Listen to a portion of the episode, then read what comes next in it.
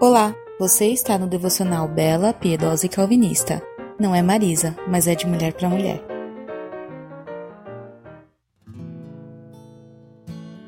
A sogra de Simão estava de cama, com febre, e logo deram essa notícia a Jesus. Então, aproximando-se, Jesus pegou na mão dela e fez com que ela se levantasse. A febre a deixou e ela passou a servi-los. Marcos 1:30 é muito interessante esse vislumbre que temos da casa do pescador apostólico, né? Vemos de imediato que as alegrias e preocupações do lar não são de modo nenhum impedimentos para os exercícios plenos do nosso ministério, já que provém uma oportunidade para testemunhar pessoalmente a obra graciosa do Senhor, graciosa do Senhor naqueles que são sangue do nosso sangue, né? Elas podem, inclusive, instruir melhor que qualquer outra disciplina terrena. Religiosos liberais e outros sectários podem depreciar o casamento, mas o verdadeiro cristianismo caminha muito bem com a vida em família no lar. A casa de Pedro era muito provavelmente uma cabana, né, de um pobre pescador, mas o Senhor ali entrou e operou um milagre.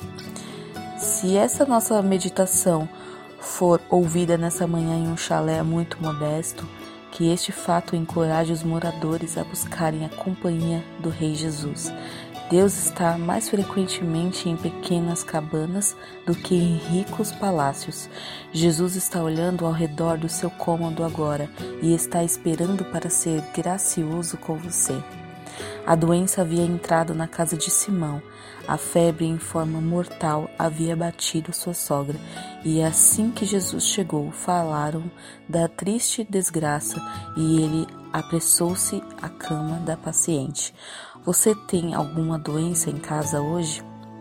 Você descobrirá que Jesus é, sem dúvida, o melhor médico.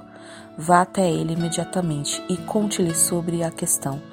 Coloque o caso diante dele é algo que diz respeito a um dos seus e, portanto, não será insignificante para ele. Observe que o Senhor restaurou a mulher doente de imediato. Ninguém pode curar como ele.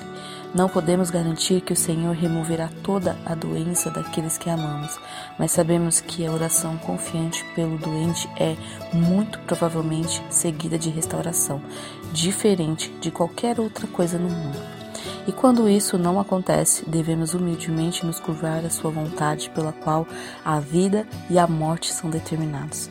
O coração afável de Jesus aguarda ouvir nossas aflições. Amém?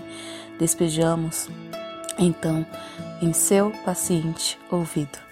Amém? Beijos.